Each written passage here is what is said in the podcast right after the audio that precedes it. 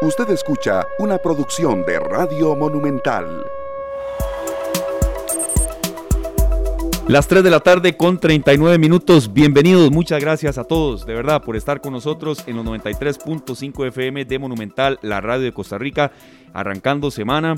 Y eh, hoy muy complacidos de estar con Glenn Montero en la cabina de controles, Luzania Víquez, un servidor Esteban Aronne, Sergio Castro y todos con ustedes. Aquí estábamos comentando que el tiempo vuela, hoy es 25 de octubre y bueno, Luzania, Sergio, bienvenidos. Un gran gusto, de verdad, de nuevo verlos y estar con ustedes y con Glenn y con todos los que ya nos están reportando sintonía a través también del Facebook Live, Canal 2 Costa Rica, de que de hoy en dos meses es Navidad. Ya, estábamos, estábamos ahora eh, divagando fuera de micrófonos con respecto a esto. Qué rápido, ¿verdad, compañeros? Ya se nos fue el año prácticamente. Ya, digamos que sí. Ya se nos fue, ya se nos fue completamente. Pero bueno, nosotros siempre les recibimos felices, contentos y muy agradecidos por acompañarnos hoy en nuestro horario habitual de tres y media a 5 de la tarde. Tenemos un programa muy especial, así que invitados todos a que no se despeguen ni un segundo y sobre todo que le dejen también sus entrevistas a la especialista a través de nuestra página en Facebook. Buenas tardes compañeros, buenas tardes a Glenn Montero. Como dice Luzania, ahí tenemos que estar preparados ahora, ya se nos acaba el año, ¿verdad? Ya por, por empezar esta cuenta regresiva que mucha gente la viene siendo hace Ay, mucho. Vea, eh, nosotros pensamos que hay un momento en el que empiezan las, las cosas allá a sonar así, los villancicos y, y, se encuentra uno en muchas casas ya decoradas y bueno, pero se viene fin de año con un año espectacular en temas de responsabilidad política y social, porque nos agarran ahora más de 20 candidatos a la presidencia y tenemos que ponernos mucho, mucho, la mano en el corazón y, la conciencia clara de que depende de nosotros el futuro de nuestro país. Sí, vivimos en un país democrático y muchas veces más bien hemos hablado, pero que como tantos candidatos, pero bueno, yo les voy a decir una cosa, si lo vemos con la cabeza fría, es mejor tener bastantes opciones de dónde escoger a los países y como lo hemos visto en el caso de Nicaragua, de lo que pasa en Venezuela, etcétera, de que de que no hay ni siquiera de dónde escoger. Quien piense diferente va para la cárcel. Claro. Entonces es una situación muy cruda, compañeros. Entonces de hay que verle el lado positivo, pero como bien decía Sergio, es nuestra responsabilidad como ciudadanos informarnos para ejercer un voto informado. Ya vamos a escuchar más de esta versión distinta eh, de una canción muy conocida, pero que, que eh, bueno, todos los días aprendemos algo, Luzania y yo, en este bloque musical. Pero sí es cierto eso que dice Luzania, serio, que, eh, bueno, hay mucho que mejorar en Costa Rica, ni se diga la manera en que, en que eh, a ver, está constituido el Estado, posibilidad de fusionar instituciones, que, que haya menos diputados, una, una idea que, que, siempre ha tomado vigencia, hacer la Asamblea Legislativa más eficiente y demás. Pero sí es cierto lo que dice Luzania, serio, que en países no nos vayamos muy largo en Nicaragua, quien quiera ser presidente y es opuesto a las ideas del presidente de turno, ahí está en la cárcel. Entonces, también valorar algunas de esas cosas que tenemos. Por supuesto, tenemos que, empezar a ya a hilar delgado, sí. ¿verdad? Con las ideas que tenemos. Totalmente, serio. Esteban, volviendo al tema que tocaste hace un momento con la canción esta, pues es, un tema que se ha utilizado muchísimo desde que salió para motivarnos y, en esta tarde también, pues ha sonado algunas veces, no tantas, pero sí, sí ha sonado esta versión nunca, porque es una versión muy especial que salió hace poco menos de un año. Ah, este con razón no la habíamos, ve, eso es lo que pasó, con razón no la habíamos escuchado. Exacto, esto es una canción que, que sale en un disco que se puso a la venta el 4 de diciembre del año anterior y que grabó Diego Torres en vivo con la orquesta sinfónica, una orquesta sinfónica ¿verdad? Se llama Orquesta, perdón, Orquesta Filarmónica Joven de Colombia. Y se llama Sinfónico el disco, incluye canciones navideñas como Navidad Navidad, esta Navidad Mi Deseo Eres Tú, pero también incluye las canciones ya de la carrera de él que son grandes éxitos como Color Esperanza, Tratar de Estar Mejor y muchos éxitos más. Iniciamos con Diego Torres, un artista que es casi que un amigo de uno al oírlo tantas veces en un programa, pero con tantas canciones tan positivas que aprovechamos para escuchar esta versión de... Eso es muy cierto, serio, tiene muchas. A veces tal vez se, se, abusa de esta que estamos escuchando, pero en la misma versión de siempre. Y hay muchas también, ¿verdad? Sí. Eh, y no es por eso que, que, sea una canción, a ver, a mí me gusta, pero si yo le entiendo muy bien, serio, a veces aquí cuando, cuando ponemos canciones es buscando algo distinto o, o que sea acorde con el tema pero no por eso es que, que, sea una canción, a ver, fea, para nada. Yo lo que digo es que hay, hay puntos en los que uno tal vez flaquea un poco con temas de fe y de, la esperanza y las cosas. Y hay canciones que tal vez para uno puede ser un poco cansado de escucharlas. Pero hay mucha gente que disfruta escuchándolas porque renuevan la, esa, esa, fuerza, esa fuerza que muchas canciones le traen a la gente. Y esta versión me pareció maravillosa compartirla porque Diego Torres, pues de las que ha grabado, hay tres versiones muy importantes. La original, el MTV Unplugged, que fue en el 2004, hace 17 años, y esta de Diego Torres Sinfónico, que fue entre noviembre y diciembre del 2020. Va a cumplir apenas un año esta versión y esperamos que a la gente le haya gustado. Qué bonita que está, de verdad. Saber que se puede, querer que se pueda, quitarse los miedos, sacarlos afuera. A veces por miedo, ¿cuántas cosas no hacemos, compañeros? Creo que todos los seres humanos, porque sería mentira decir que uno no ha tenido miedo siempre con algo. ¿verdad? A la hora de emprender algo, incluso a la hora de tomar decisiones. A veces es más segura la zona de confort en donde nos encontramos en algún momento dado y a veces el tomar esas decisiones nos invitan a, a, ser valientes. Pero entonces me encantan estas letras, que comencemos la semana así, me motiva muchísimo.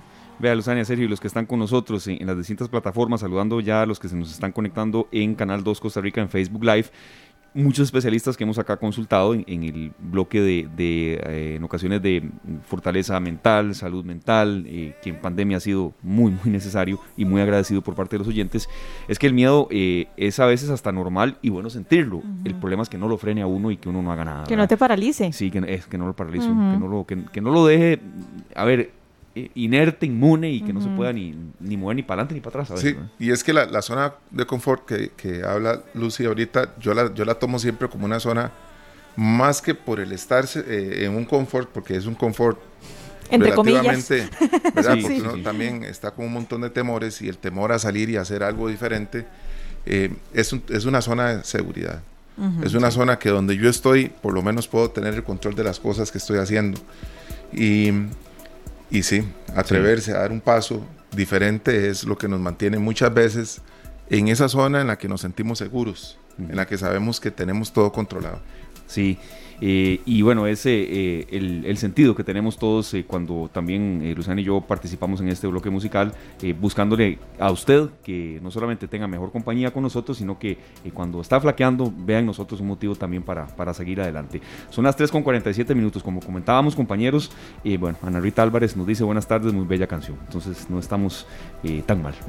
Gracias, Ana Rita. No, no, yo nunca he pensado que, que, que programar una canción tan positiva uno pueda estar ni siquiera un poquito mal. Siempre que las cosas son positivas, hay que verle siempre el lado positivo. De eso se trata. Muchas gracias, Ana Rita, por, por, su mensaje y también por las personas que nos están reportando sintonía. Decíamos que, bueno, 25 de octubre es hoy, en dos meses es Navidad, así es. Y bueno, en pocos meses más eh, tenemos la gran responsabilidad de elegir presidente de Costa Rica. Y nosotros aquí, incluso hoy, eh, bueno, sin, sin eh, planearlo mucho, nos unimos al esfuerzo que estaba haciendo nuestro compañero director de Noticias Monumental, director de Matices, Randall Rivera, en la entrevista que tenía con el candidato presidencial del partido Nuestro Pueblo, don Rodolfo Pisa, Rocafort. y bueno, los invitamos a escuchar en distintas plataformas Matices esta entrevista de fondo con uno de los tantos de los 27 que quiere alcanzar la presidencia. Y aquí nosotros vamos a hacer un esfuerzo también eh, en, otro sentido de escuchar también a especialistas en, puntos clave de la, de, la, de la agenda nacional, economía, medio ambiente, salud, seguridad ciudadana, que eh, es el, lo más urgente, ¿verdad?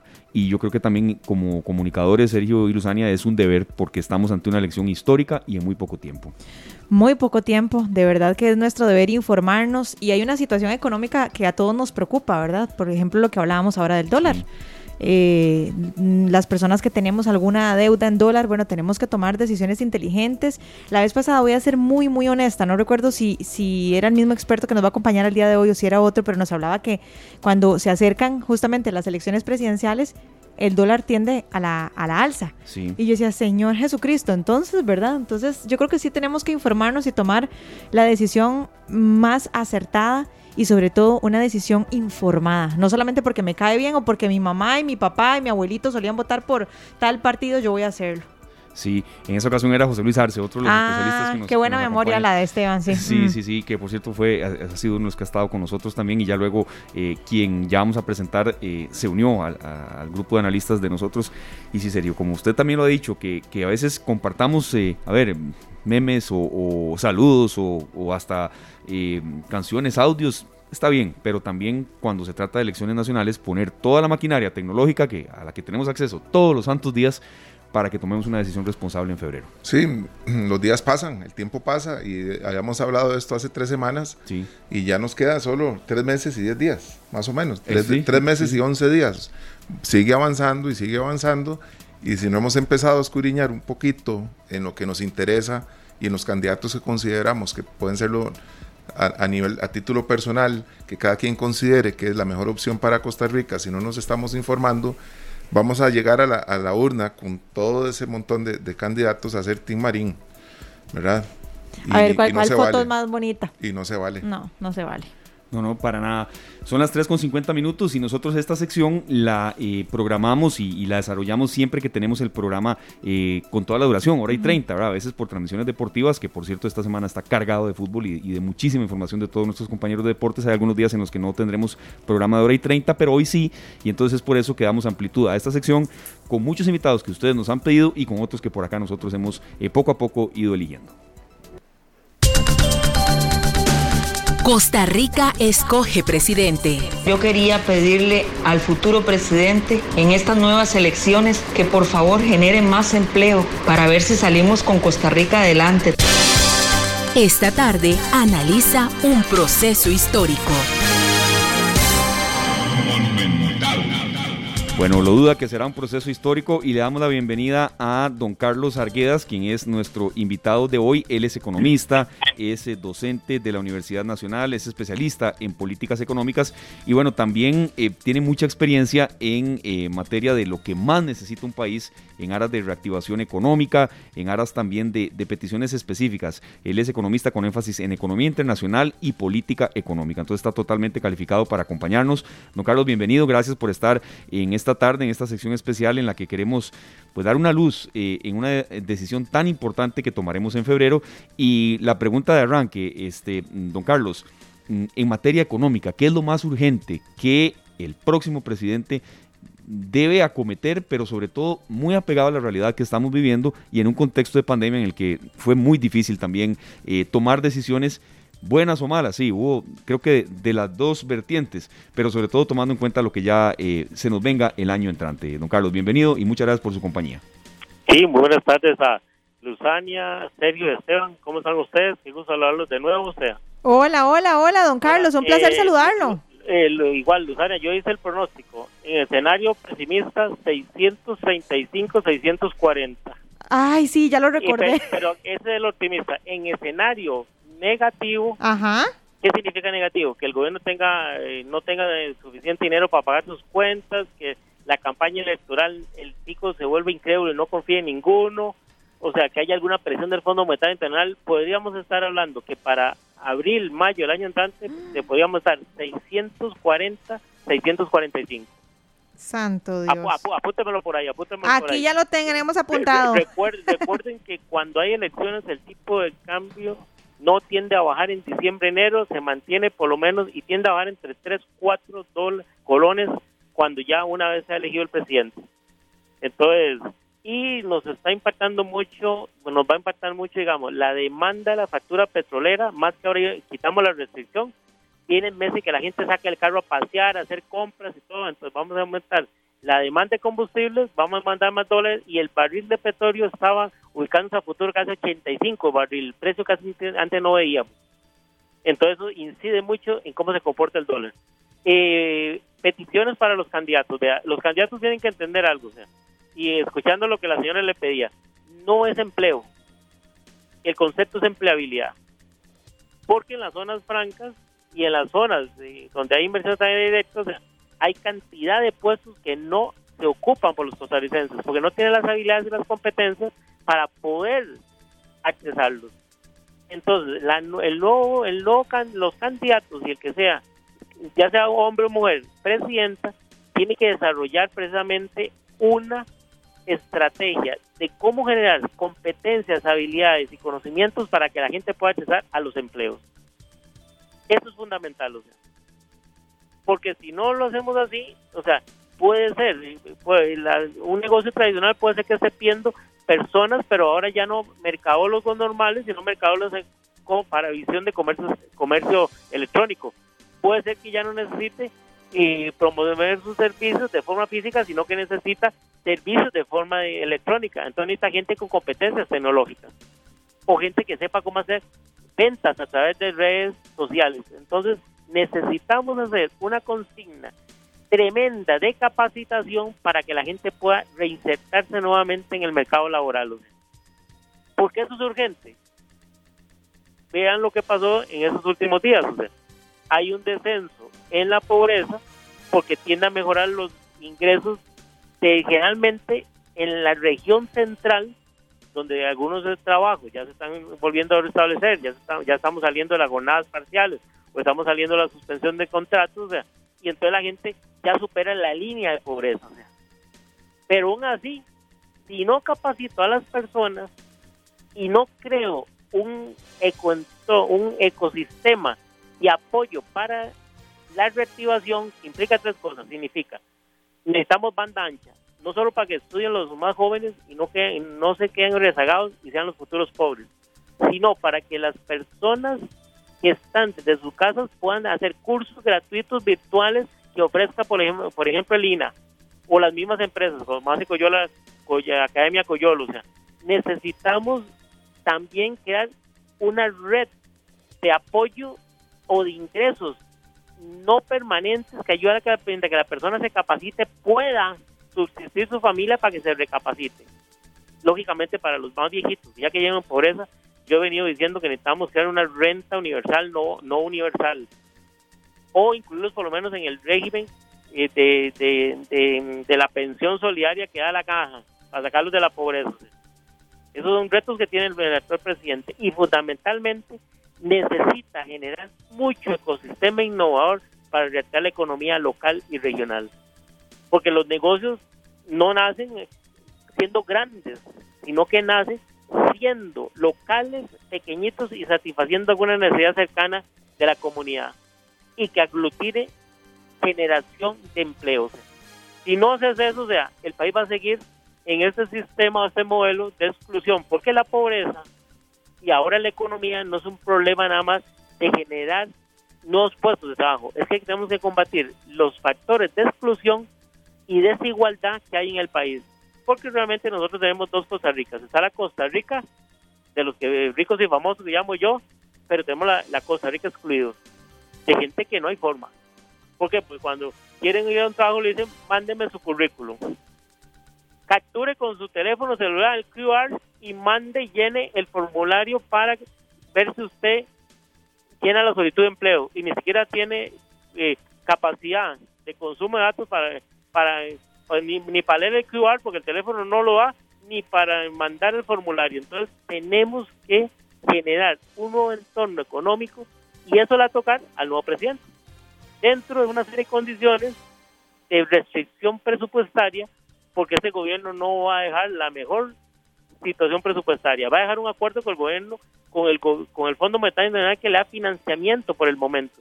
Pero si no pasamos la revisión del fondo o no llegamos a acuerdos que el fondo crean creíbles, una vez que se defina quiénes son los próximos dos candidatos, porque esto no lo vamos a definir el 6 de febrero, esto va a ir a la segunda ronda, tenemos 36 inscritos a nivel nacional. Vi el corte el viernes que hizo el Tribunal Supremo de Elecciones. No todos, tal vez algunos, tal vez no todos tengan los requisitos, pero hay 36 solicitudes de inscripción. Eso es demasiado. Pero imagínense el, el bagaje que tenemos. Entonces, una vez que tengamos dos, el fondo los va a llamar y decir, ahora sí, ¿qué, ¿qué es lo que está pendiente que ustedes dijeron para poder salir adelante? Y tiene que hacerlo tratando de evitar aumentar impuestos o dañar más el ingreso de los sectores del país, porque si no, no recibe la economía había consumo tampoco. Tremenda labor, ¿verdad? Claro, chicas? claro que sí, es una, una labor que pues le toca a uno analizar, ¿verdad? Por dónde se va a ir, ¿verdad? ¿Dónde se va a decantar? Por, dónde arrancar también. Exacto. Eh, ahorita nosotros estamos esperando, todos los que tenemos vehículo, que salga la noticia si se aprobó o no se aprobó el bendito descuento, ¿verdad, don Carlos? Para, del marchamo, del marchamo. Del marchamo. Esto sería para nosotros como consumidores desvestir un santo para vestir otro a futuro o realmente es un beneficio que podemos palpar hoy y que se va, se va a quedar ahí como un beneficio que recibimos los ciudadanos? Eh, buena, buena, porque esa me la hicieron hace, hoy mismo me la hicieron, o sea, y un estudiante me la hizo en curso. Eh, realmente, o sea, eh, a están las finanzas del, del gobierno, o sea, eh, el gobierno ha dicho que eso es vestir un santo para vestir otro. O sea, lo que pasa es que el gobierno no, no nos ha dicho cuántos son el montón de ahorros que el gobierno ha tenido por estar en teletrabajo. Hay una serie de ahorros. Si usted me pregunta una medida para reactivar la economía hoy es que el gobierno no vete. Yo, yo personalmente, vea que me gusta hacer, eh, jugar a, ¿cómo se llama aquella señora? Eh, ay, se me olvidó. La señora que acertó que, el presidente Solís a tener un millón de votos y todo el mundo dijo estaba loco, mamá, mamá, mamá, Gandara era. Ya le decimos, ya, ya le decimos. se me olvidó la señora. Ya vamos a investigar entonces, que, o que nos soplen por ahí. Sí, porque la, la, la señora, recuerden, todo el mundo dijo estaba loca, porque ella le gustaba. Y en el futuro dijo, Luis, don Guillermo Solís va a tener un millón de votos. Y al final, un millón de votos. Y entonces, pues, decía, bueno, ya perdón la señora, o sea, pero me gusta hacer algún pronóstico, o sea, si usted me pregunta, el gobierno no va a vetar eh, lo del machamo. Vetar el machamo es comprarse un pleito con la Asamblea Legislativa. Y al gobierno en esos meses no le sirve estar peleando. Ahí bueno, y con la gente también. Que, pasen ahí. Don Carlos, y con la gente también, ¿verdad? claro. Y, y, imagínese un año electoral, no hacer eso de ahí. Es como sepultar a su partido eh, de origen, que es el PAC, ¿cierto? Además, el gobierno debería reconocer que el vehículo se convirtió en un en un instrumento de trabajo mucha gente que está llevando ingresos a su familia. Es más, mucha gente pasó de su negocio que estaba cerrado por la pandemia, pasó a hacer servicios express a las casas.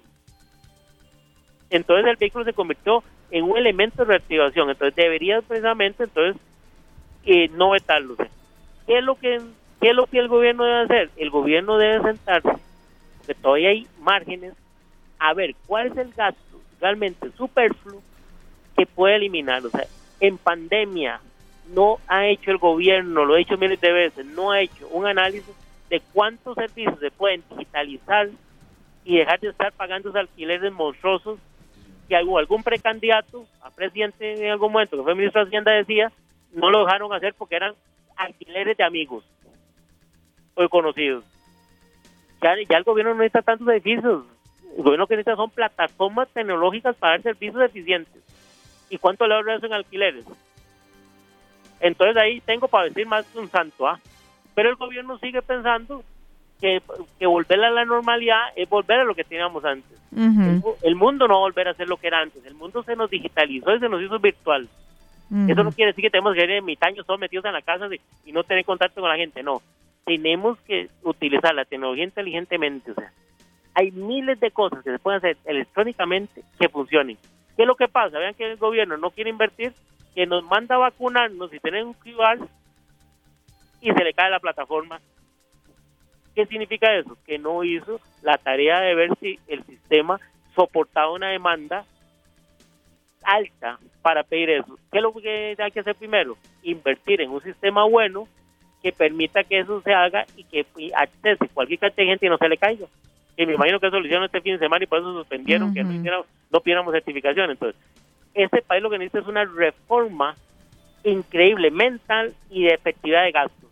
Entonces, y, pero si yo haría la investigación que el gobierno no vete, digamos eso. Yo creo que no lo vete, ya les digo, sobre todo para no comprarse un problema. En los últimos meses, con la Asamblea Legislativa, hay proyectos todavía en discusión que el gobierno necesita que pase.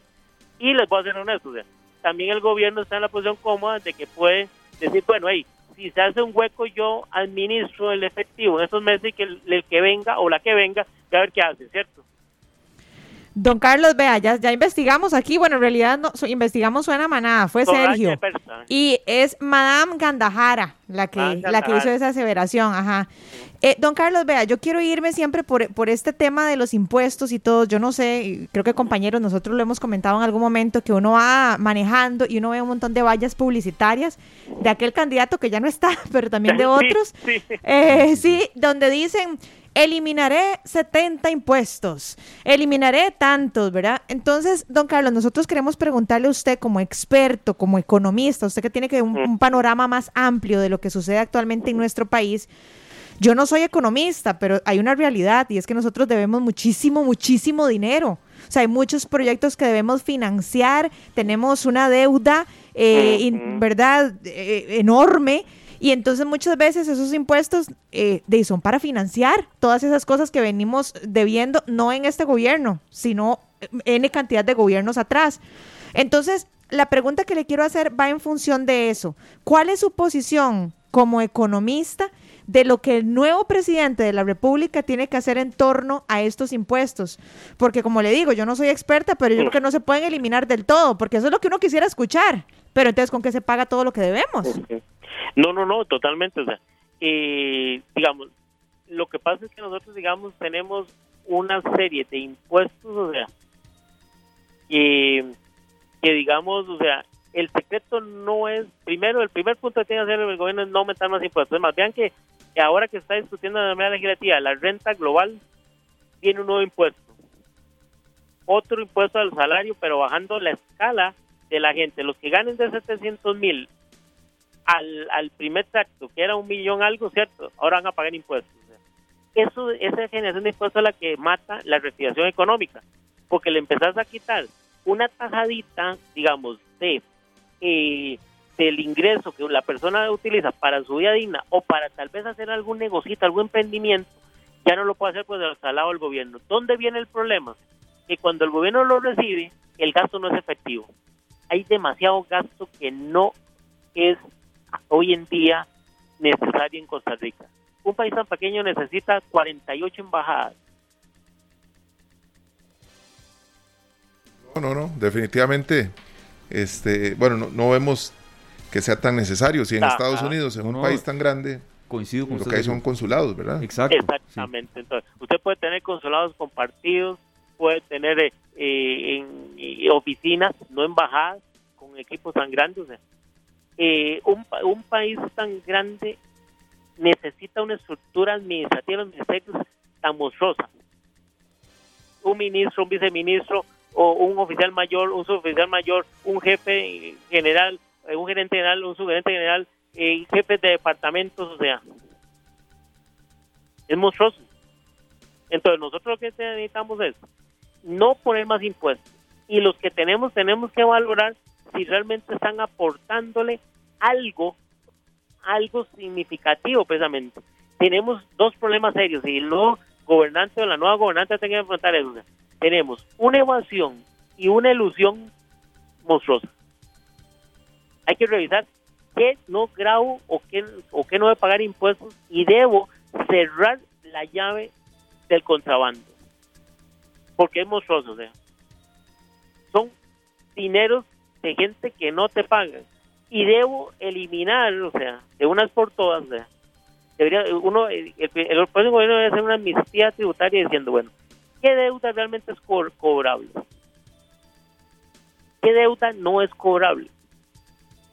Para tener claridad que a partir de una base cero, ahora sí, a partir de aquí entonces ya a usted se le perdonó una vez, no va a ser sujeto de perdonarle otra vez, pero pongámonos al día, paguemos en términos razonables e incluso se los voy a poner en, soy soy he sido partidario de eso pero el gobierno tiene que pensar eso si, eh, si el comercio hoy en día es electrónico, cada día va a recaudar menos en las declaraciones de ventas y rentas por comercio tradicional.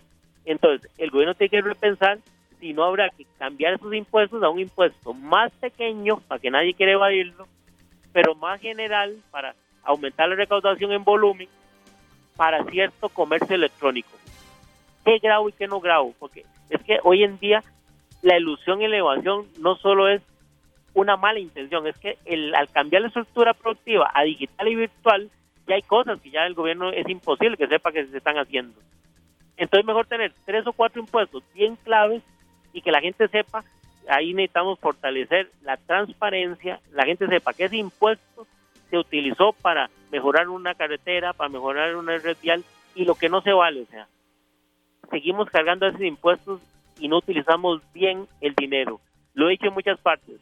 Bonatel tiene un montón de dinero supuestamente para la inclusión digital y está en Huacá. Banca Desarrollo tiene un montón de millones y no se otorga.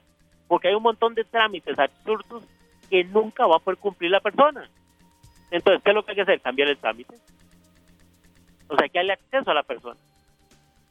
Incluso Banca de Desarrollo lindísimo, porque Banca de Desarrollo tiene hasta mecanismos de que si una persona no puede pagar, se puede hacer una sucesión para otro que venga, que sí tenga capacidad de levantar el negocio. Entonces libera al que está haciéndolo mal y le da la oportunidad a alguien nuevo para que levante el negocio y que y no se pierda ese dinero.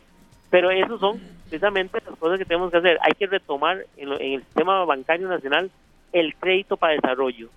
Todo lo que tenemos hoy es crédito, consumo o crédito personal, o sea, carísimo. Y entonces, esa tasa de interés nadie se va a endeudar para invertir nada. Ni cómo nace un pequeño microempresario con, con un, préstamo, un préstamo blando, si no nadie es un microempresario. Entonces, si, si, ustedes ven, el nuevo gobierno lo que tiene que entender es que la realidad económica cambió en el mundo y haciendo lo que hacíamos tradicionalmente no le va a funcionar a ningún gobierno. Don Carlos, esto de, de, de, la banca para el desarrollo, pues en algún momento pienso que ha sido como la intención de que se maneje con la tasa básica pasiva y que todos los emprendedores que quieran, pues, o que puedan hacer uso de este, de esta maravilla que, que pues promovieron a través de estos gobiernos, lo hicieran y pudieran salir adelante con sus negocios. Pero muchos bancos han agarrado, administrado la banca para el desarrollo y prestan a un, a un monto o a unos intereses muy distintos a los que se propusieron en los inicios de esta campaña.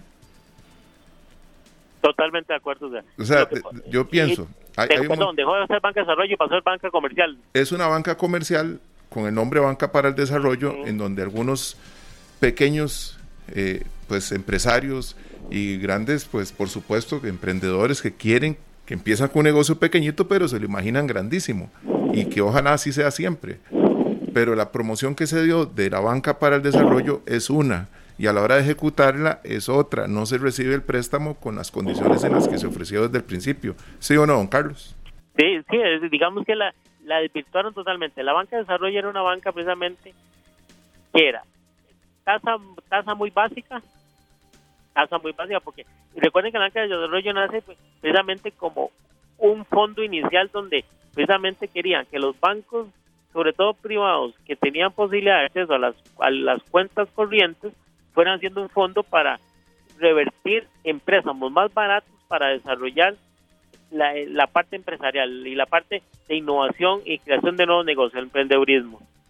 Al final fue haciendo todo un fideicomiso importante con un monto de dinero importante y en lugar de buscar cómo facilitar el acceso, no solo precio, que es la tasa de interés, sino trámites sencillos, de, al final le pusieron los mismos requisitos que un préstamo de microempresa convencional. Entonces, no estamos comentando y no la han aplicado lo que, que en otro componente llama una, es un broker de riesgo, es decir, es una banca de riesgo. Se sabía que alguna, algún dinero se iba tal vez no recuperar totalmente, alguno tal vez se perdía, pero se decía que todos los demás funcionando y, y pagando, aunque fuera una tasa pequeña, cercana a la básica, mantenía el fondo. O sea, lo que pasa es que cuando los bancos entran al sistema bancario de desarrollo, e inmediatamente le ponen su viaje, le ponen sus puntos para ganar y entonces la gente, o sea, o porque no cumple requisitos o porque la tasa de interés no es atractiva, no tenemos banca para el desarrollo.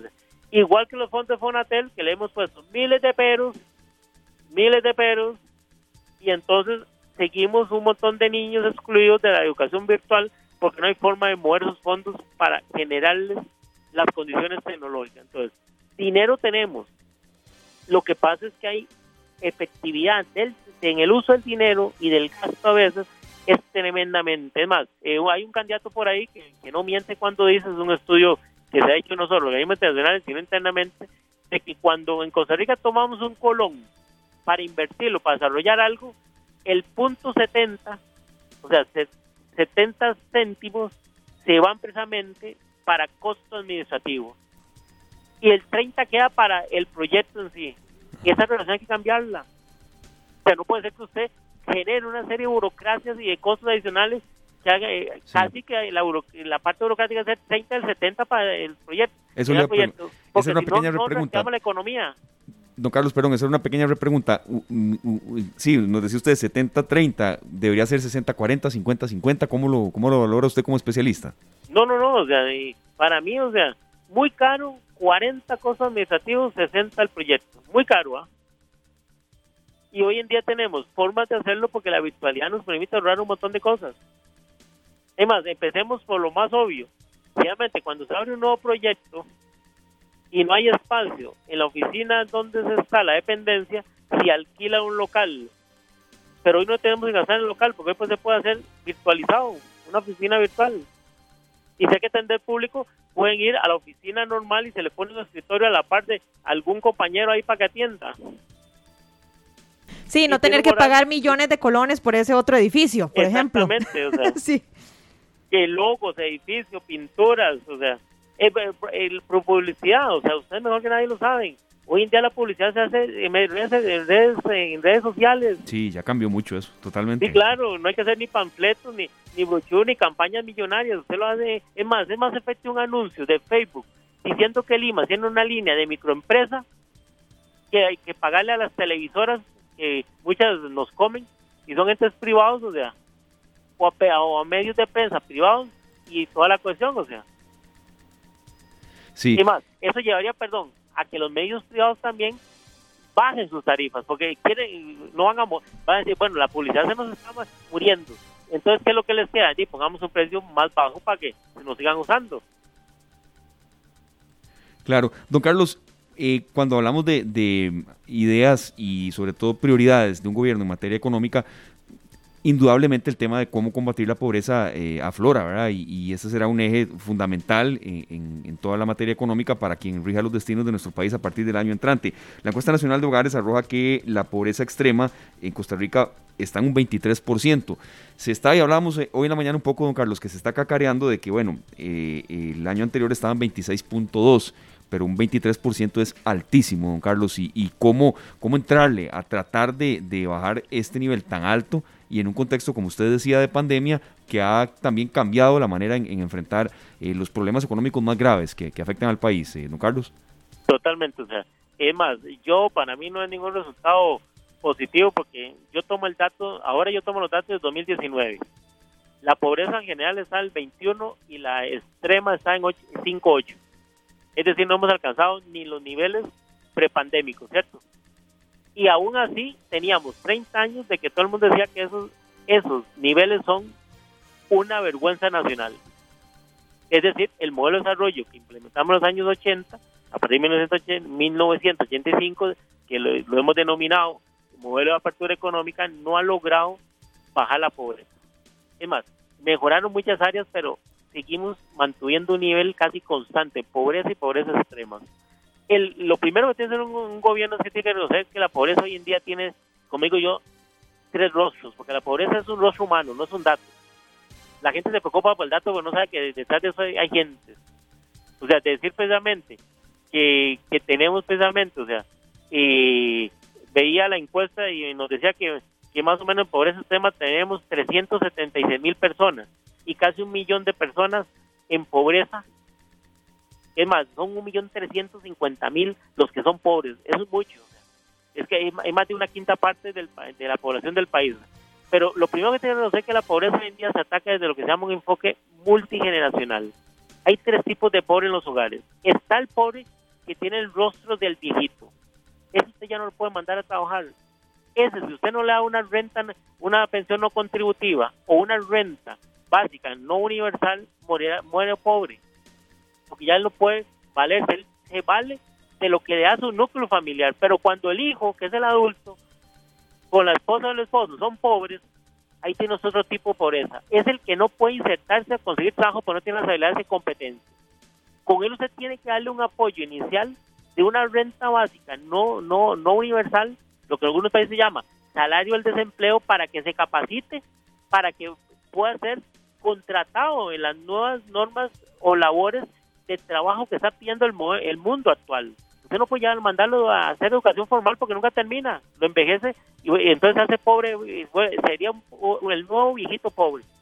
Y después tiene a los niños que los estamos excluyendo porque ahora la educación es virtual y la educación pública ha caído y se ha deteriorado mucho con respecto a otro tipo de educaciones que no tienen las competencias educativas para insertarse en lo que el mundo les va a pedir. Ejemplo, que hablen más de tres idiomas. Eso no se hace en una escuela pública. Eso sí lo hacen las privadas. Y aún así, muchas veces los, los papás pagan privadas y no les garantiza que con esa educación los hijos tengan las competencias legales para emplearse. Porque el país no tiene una gran gama de, de, posibilidades de empleabilidad para todos los que salen. O sea, recuerden cada año salen 60 mil personas a buscar nuevos trabajos y muy pocos se, se, insertan en la Costa Rica rica. O sea, entonces tienen que empezar a buscar formas y no hay un ecosistema de innovación que le permitan que emprendan, que, que por la educación buena que tuvieron se hagan emprendedores. Entonces, ¿qué es lo que tiene que hacer la nueva persona en pobreza? Tiene que entender que son tres tipos de pobreza diferentes que tienen que atacar. Los que ya se les llegaron viejitos, los que están en proceso de pobreza y los que podrían ser los futuros pobres. Se atacan diferente, unos con asistencialismo, otros con capacitación y los más jóvenes con educación. Si eso no está claro, el sistema, podemos volver a los niveles de 2019, precisamente 21 y 5.8, pero no lo vamos a bajar porque ya el modelo mostró que lo estamos enfocando mal, no estamos viendo los orígenes. ¿Cómo, ¿Por qué les digo eso? Porque vean lo que dice la encuesta. la pobreza no solo sea en, igual en todo el país, tenemos regiones de planificación donde usted ve que la pobreza tiende a bajar en la región central y la Guanacaste, porque Guanacaste tiene aeropuertos, tiene una serie de encadenamientos diferentes que se crearon allá en el, ¿se acuerdan? La, antes de la crisis del 2008, o sea, que hubo una expansión de cierto desarrollo comercial empresarial, pero si ustedes ven hacia las regiones Huetar y La Brunca, no hay nada, más bien la pobreza aumentó en ambos. Es decir, la pobreza no solo tiene rostros, sino que tiene territorios. Y si un gobierno no sabe mapear bien las diferencias en geografía económica y distinguir entre segmentos internacionales, lo que vamos a tener es un plato de babas de, igual cuando dice más empleo, no dicen nada. O sea, va a ser cuando ese candidato decía, les prometo un millón de empleos, que ya no está, por cierto, porque dio cuenta que no lo iba a cumplir. sí, no, y es que sabe que es, eh, don Carlos, que lamentablemente muchos de los, de los políticos tienen una retórica muy buena, entonces de uno escucha un millón de empleos y uno dice, wow, pero, es, pero ese es el salvador del mundo, qué salvada. Ahora, don Carlos, a mí hay algo que me preocupa y usted me corrige si estoy equivocada. Usted hablaba de que la pobreza tiene rostro y usted nos hablaba de, de que los viejitos, de las personas que no tienen las competencias, de los niños, etcétera. ¿Qué pasa con las mujeres? Porque yo creo que hoy, todavía en el 2021, el, la pobreza también tiene rostro de mujer. Y voy a ponerme y voy a ponerme un caso hipotético. Hablemos de una madre soltera. Eh, que se llama, como se llame, Carmencita. Resulta que Pablito, que es el papá del chiquito, se fue. Porque, porque no, porque un chiquito a mí me frena, ¿verdad? Yo tengo que seguir con mi vida y tengo que ser exitoso. Entonces, Pablito jaló, se fue. Entonces Carmencita queda sola y Carmencita quiere trabajar pero necesita alguien que le cuide al chiquito mm. y tiene que pagar tanto para que le cuiden al chiquito, entonces a ella le alcanza si acaso para comer. Entonces, ¿qué pasa con, ese rostro, con el de la mujer en medio de la pobreza que, estamos enfrentando hoy en Costa Rica? Eh, lindísima la pregunta, o sea, eh, uno de los elementos que tenemos que ver en estos candidatos es precisamente algo que la economía ha rescatado últimamente, que es lo que llama la economía del cuido. O sea, no puedes insertar a las mujeres y ese rostro si no hay toda una red precisamente institucional de cuidado, porque la mujer no solo cuida a chiquitos, sino que a veces le asigna a los viejitos o los discapacitados de la familia. Ella siempre está cargando y la mujer siempre cumple el rol de cuidadora. Y, y los hombres a veces cometen el error de decir, yo le ayudo. No, ¿cuál le ayudo? Es parte de su responsabilidad, ¿cierto? O cuando a veces en la casa decimos, mi amor, le ayudo. ¿Cuál le ayudar? No es parte de suya también la responsabilidad.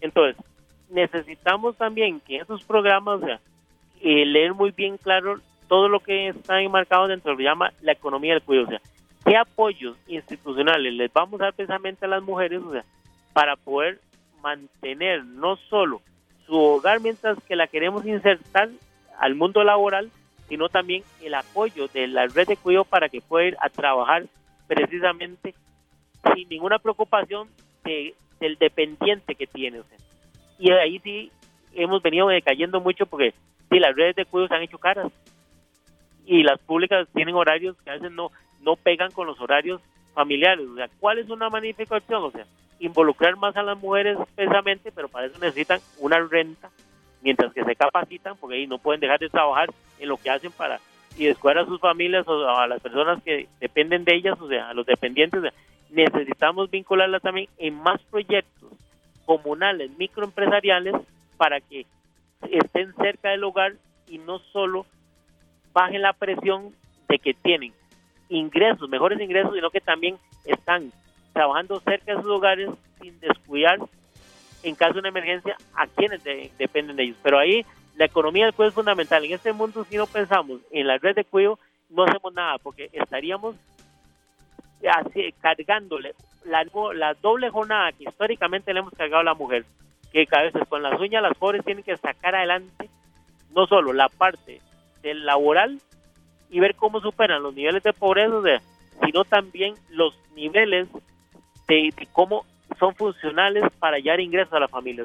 y eso es fundamental. O sea, vea que entonces y la red de cuidado es parte también de ese, ese, ecosistema de emprendimiento que yo hablaba. O sea, no es, la, no es una tarea fácil. O sea, le estamos pidiendo que al próximo gobierno necesita hacer algo que en Costa Rica nos hemos resistido mucho a hacer. O sea, necesitamos cambiar el status quo institucional público y tenemos que cambiar la política pública para insertar una serie de sectores para que mejoren su calidad de vida.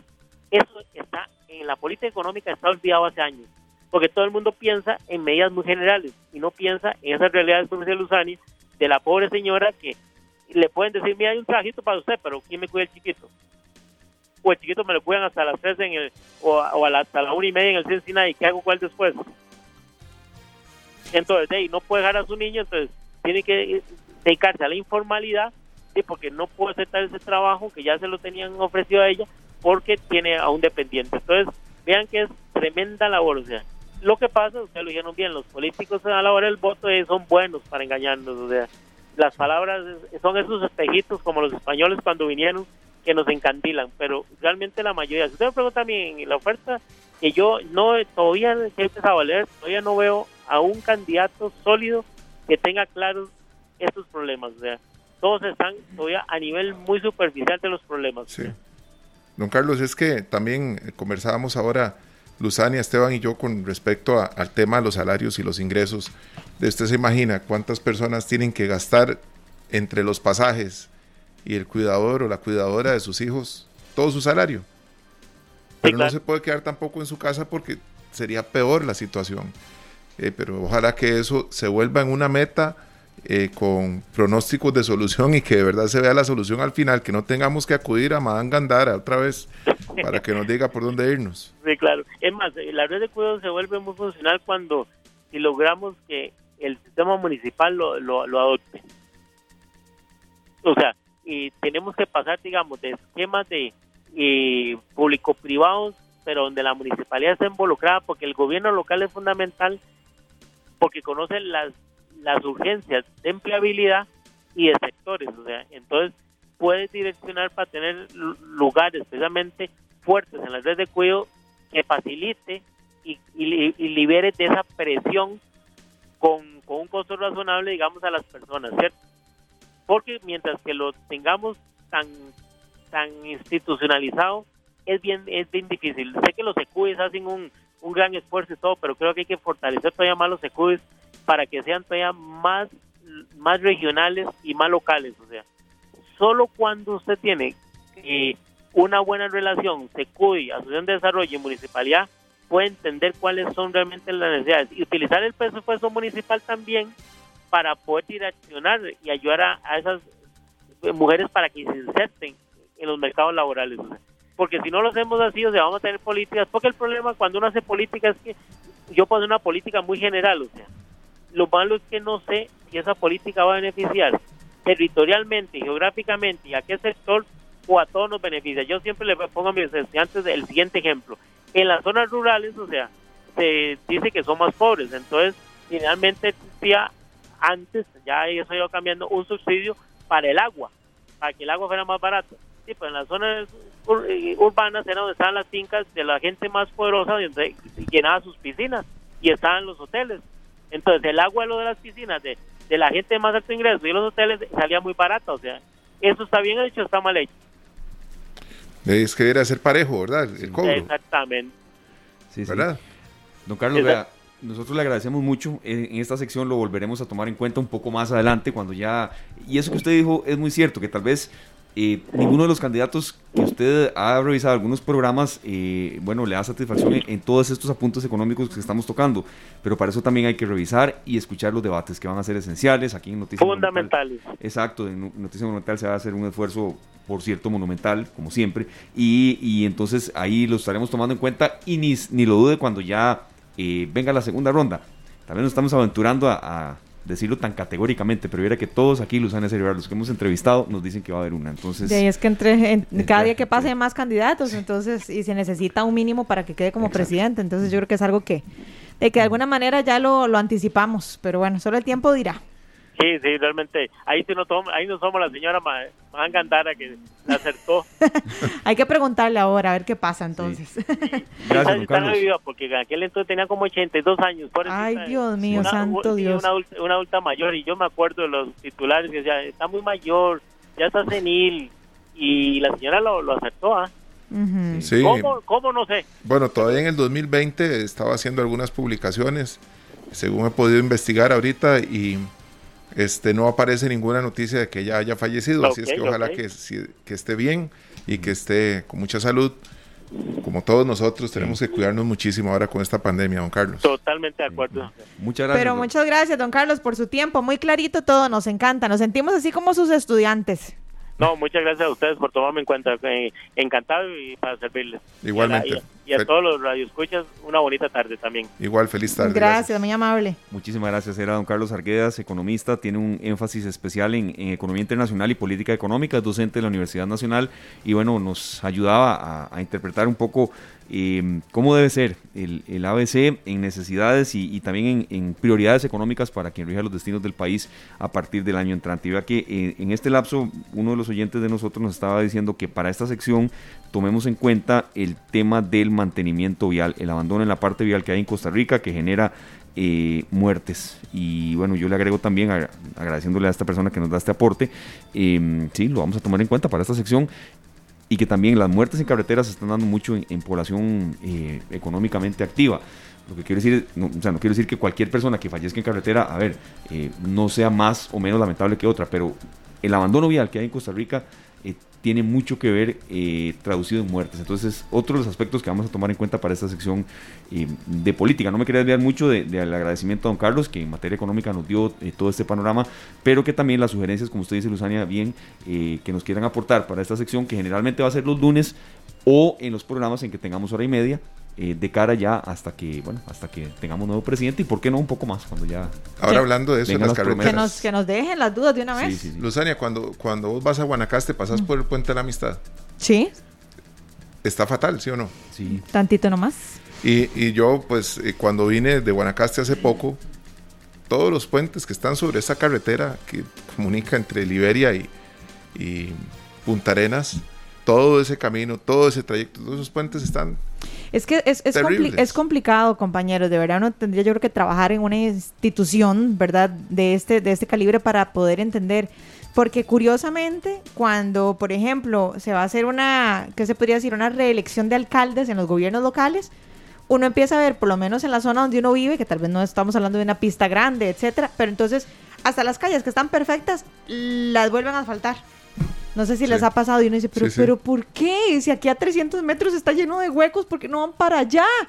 Entonces es, como, yo siento que un mal manejo de los recursos. La Florencio del Castillo, perdón, pero es que de verdad, la entrada a Taras, uno puede durar ahí a veces 40 minutos y, no entra nunca. ¿No? Y bueno, les agradecemos de verdad estos aportes porque el propósito es que, bueno, tal vez difícilmente los 27 estén escuchando en estos momentos el espacio, pero bueno, quizá algún asesor o, alguien o ellos mismos luego eh, escuchen y, también den respuestas, no a nosotros, eh, a ustedes, a ustedes que, bueno, hoy están sin trabajo, están buscando mejores condiciones laborales, están en una presa y duran horas de horas en llegar de un lado a otro, pierden no solo paciencia, sino también dinero, serio. Que, Muchísimo. sí, claro. ¿Verdad? Sí. Son las 4.34. Gracias a todos. Eh, nos vamos a nuestra primera pausa comercial y al volver vendremos con un avance eh, con nuestros compañeros de Noticias Monumental. Hoy vamos en horario habitual, 7 en punto, la tercera emisión. Después de nosotros viene Pelando el Ojo. Muchas gracias de verdad por arrancar la semana con nosotros. Las 4 con 43 minutos escuchábamos otra vez a Diego Torres. De verdad que vamos a seguir nosotros procurando que cada programa tenga temas que nos sirvan a todos para tomar mejores decisiones y música que nos alegren el día. Sí, y que por cierto eh, la gente nos está reportando sintonía. Iguales, Diego Torres, Sergio, a veces no todos somos iguales, pero también hay que buscar similitudes que nos permitan eh, crecer o a veces empujar a quien a veces se está sintiendo un poco más mal que el otro. Definitivamente, así es. Nosotros con la, con la buena música tenemos la posibilidad siempre de sonreír. Saludos para nuestro amigo Adrián Guisueta, que estaba en sintonía, Ah, bueno. eh, preparando su propio programa, pero de paso también escuchándonos un poquito acá en esta tarde. Bueno, el saludo especial. La idea siempre con, con las canciones, y eso me encanta de, de Sergio, es dejar un mensaje positivo, de verdad. Es, es que la música puede hacernos capaz, capaces de, de experimentar tantas emociones, ¿verdad? Si uno anda medio bajoneado y uno escucha canciones cortavenas, seamos honestos, nos venimos abajo. Pero también hay canciones como estas que nos, nos, nos, como que nos meten una inyección de energía, ¿verdad? Porque todo depende de la actitud, de las personas con las que nos rodeemos y hasta de la música que escuchemos. Sí, como Ana Rita Álvarez y otro oyente, Wilber Calderón, que nos está reportando sintonía desde Tiraces hoy en Teletrabajo. Bueno, hoy no es viernes, pero hoy lunes le toca a nuestro compañero Juan Enrique Soto de nuevo eh, el avance de Noticias Monumental. Bienvenido, Juan Enrique, muchas gracias. Siete en punto, la tercera emisión. Expectativa, estamos aquí mucho eh, conversando nosotros y también la gente sé del tema del marchamo. ¿Qué nos puede decir, Juan Enrique? Ay, Bienvenido. Dios mío, a ver. No, no, y todo el menú del- del- de la edición de las 7. Bienvenido, Juan. ¿Cómo les va compañeros? El saludo para ustedes, Esteban, Sergio, Luzania y a las personas que sintonizan a esta hora esta tarde. Yo estaba poniéndoles mucha atención porque veo que tienen mucha expectativa sobre el tema del marchamo y pues bueno, ya el presidente de la República pues se ha referido a ese tema, y, pero es que hay que tomar en cuenta muchos aspectos, incluyendo, incluyendo las horas que pasan, eh, compañeros, porque eh, el presidente de la República dice que está sobre la mesa la posibilidad de vetar el proyecto sobre la rebaja al marchamo. Si el presidente de la República veta el proyecto, este proyecto se devuelve a la Asamblea Legislativa y tendrá que tener una cantidad de votos para ser resellado. Eso es como decirlo en palabras populares, pasarle por encima al veto del presidente y que quede en firme esta ley. Pero para eso se necesita tiempo. Si el presidente de la República veta el proyecto el próximo jueves incluso o viernes, ya los diputados no tendrán chance de convocar la iniciativa porque a partir del lunes la agenda de la Asamblea Legislativa será controlada por el Poder Ejecutivo. Es decir, que el presidente de la República podría esperarse incluso al viernes para vetar el proyecto de ley que debería de devolverse a la Asamblea, pero no puede ser convocado o no sería convocado por el gobierno, lo que haría que el proyecto pues no suceda y la rebaja al marchamo no suceda y el marchamo se cobre con- por completo. Vamos a escuchar al presidente de la República que se refirió precisamente a este tema diciendo de que él está haciendo las valoraciones con los ministerios, está recibiendo los criterios de parte de los ministerios previo a tomar una decisión. También hay que tomar en cuenta que el primero de noviembre, día que salía el cobro del marchamo, el presidente de la República no está, se va para Escocia, a Glasgow, Escocia. Así que vamos a escuchar las palabras del mandatario respecto a este tema. Esta tarde, Voy a decírselo así. Quien sea responsable gana la elección. Porque la gente aquí sabe quién es hipócrita. Quien sea responsable gana la elección. Te lo pongo así. Pueden darse con jueguitos de que sí, que no, que aquí la puse y no la encuentra. La gente eso lo huele a leguas. Hay más del 70% de la gente que no sabe por quién va a votar. La gente está desconfiando. Quien sea sincero gana. Bien, compañeros, el presidente de la República lo escuchábamos en ese audio refiriéndose a las elecciones nacionales del 2022. El mandatario, pues, eh, ha hecho una declaración hoy porque se le consultó sobre la agenda de proyectos del FMI. Hay que recordar que el presidente de la República eh, ha insistido a los diputados sobre la necesidad de que avance la agenda con el Fondo Monetario Internacional. Sin embargo, la agenda no ha avanzado. En la Asamblea Legislativa, el proyecto que más ha avanzado es el proyecto de empleo público. Pero eh, el gobierno va a tener prioridades para la agenda que estará controlando a partir, ya lo decíamos, de la próxima semana. Sin embargo, esa, esa, esa agenda del FMI coincide con la campaña electoral. Es decir, los partidos políticos representados en la Asamblea Legislativa tienen la oportunidad de eh, manifestar sus posiciones eh, en medio de una campaña electoral. Es por eso que el presidente de la República sale hoy a decir, aquí se necesita gente responsable, el pueblo de Costa Rica sabe diferenciar quiénes son responsables y quién no, y por eso el mandatario ha dicho, bueno, el pueblo de Costa Rica sabe quiénes son hipócritas y la persona que vaya a ganar las elecciones es alguien que sea responsable y sincero o sincera refiriéndose por supuesto a las candidaturas. Son las declaraciones que ha brindado el presidente de la República.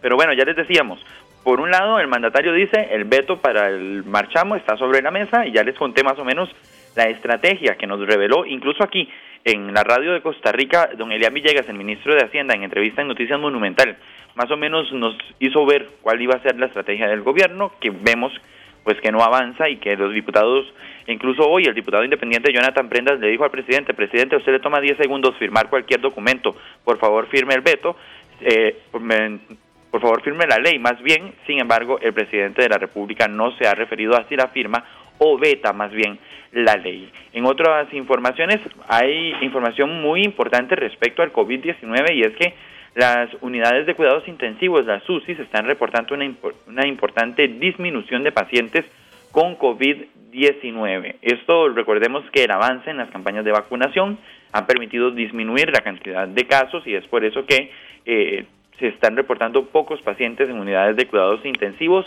lo que no significa para nada que tengamos que eh, bajar la guardia. Hasta hoy lunes tenemos 286 personas que luchan por su vida en una unidad de cuidados intensivos y se espera que la cifra disminuya en las próximas semanas por el avance en la vacunación.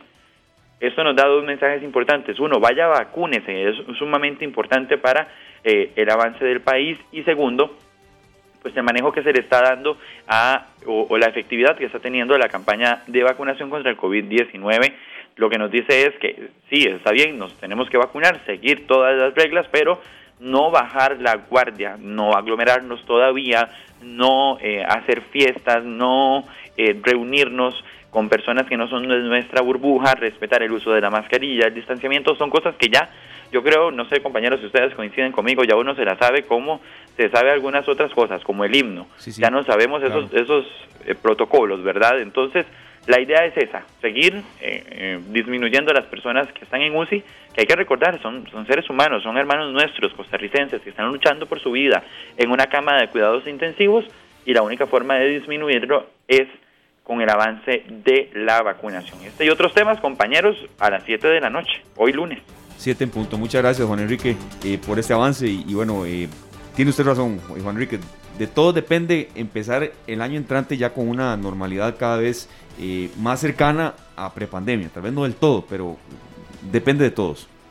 Así es, depende de, cada uno de nosotros, compañeros. Yo sé que ustedes y yo tenemos una salida pendiente, pero hasta que pase la pandemia, bueno, me parece muy bien. Y yo me acuerdo que ustedes dijeron que ustedes pagan. Yo voy invitado. No, yo no sé en qué momento usted escuchó eso, pero bueno. yo, hablo, yo hablo poquito español, no entendí. Ah, sí, qué cascarudo. No, yo, yo, yo sí, está grabado. Yo en algún momento se los voy a pasar. Pues lo vas a tener que buscar muy bien, Juan Enrique. Yo, por cierto, ahorita cumplo años, por si me querés sorprender, ¿verdad? Entonces, Ay, Dios mío. Mis regalos siempre han sido una canción porque me quedan tan lindas, pero son baratas. Juan Enrique, muchas gracias. Estaremos pendientes a la tercera edición a las 7 de la noche. Que les vaya bien, compañeros. gracias, igualmente. 7 en punto entonces la tercera emisión de Noticias Monumental. Nosotros nos vamos a nuestra última pausa y venimos ya con el bloque de cierre. Gracias de verdad por su compañía acá en esta tarde. 4.55, nos vamos. Muchas gracias de verdad a todos por haber estado con nosotros, por arrancar semana con esta tarde y por supuesto con Monumental, la radio de Costa Rica mañana por transmisiones deportivas. Vamos de 2 de la tarde a 3 y 30 con mucho contenido que estamos preparando desde ya, con mucho esmero para todos ustedes. Los esperamos mañana a las 12 en punto. Se les quiere montones. Que tengan una maravillosa semana. Y bueno, ojalá que podamos contar con su compañía mañana a las 12 en punto. Feliz tarde a todos. Gracias. Este programa fue una producción de Radio Monumental.